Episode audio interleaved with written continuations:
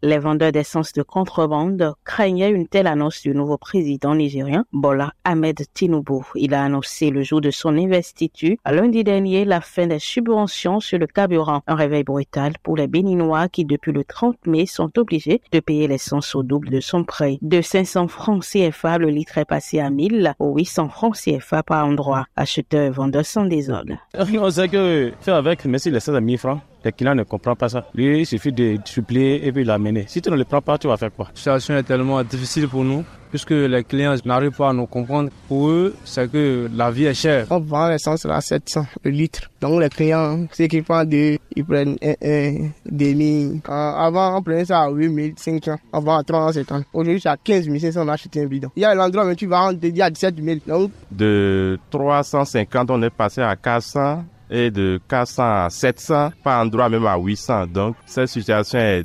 tellement difficile pour le moment. On est même parfois limité à faire des courses. Ce n'est pas la première fois qu'Abuja tente de supprimer les subventions sur le carburant. Les précédentes tentatives ont été abandonnées devant la colère de la population. L'essence relatée est encore plus coûteuse que celle à la pompe dans les stations-service. Les files d'attente sont interminables. Il revient aujourd'hui au gouvernement de prendre toutes les dispositions. Tout au moins, on pouvait avoir les policiers ici qui vont essayer de mettre de l'ordre pour qu'on serve chacun selon l'ordre d'arriver. Mais aucun dispositif de sécurité pour mettre de l'ordre. En temps, il y a même des gens qui se sont livrés des coups de poing de l'autre côté. nous sommes à la station pour prendre du carburant. Ici, là, ça fait bientôt 4 heures de temps. Ce matin, j'avais déjà pris le litre d'essence à 1400. Ce que nous vivons, c'est presque un drame. Ceux qui viennent dans nos stations prendre du carburant et qui, qui vont s'installer aux abords des voies pour nous les revendre à 1500 à 2000, que cela cesse.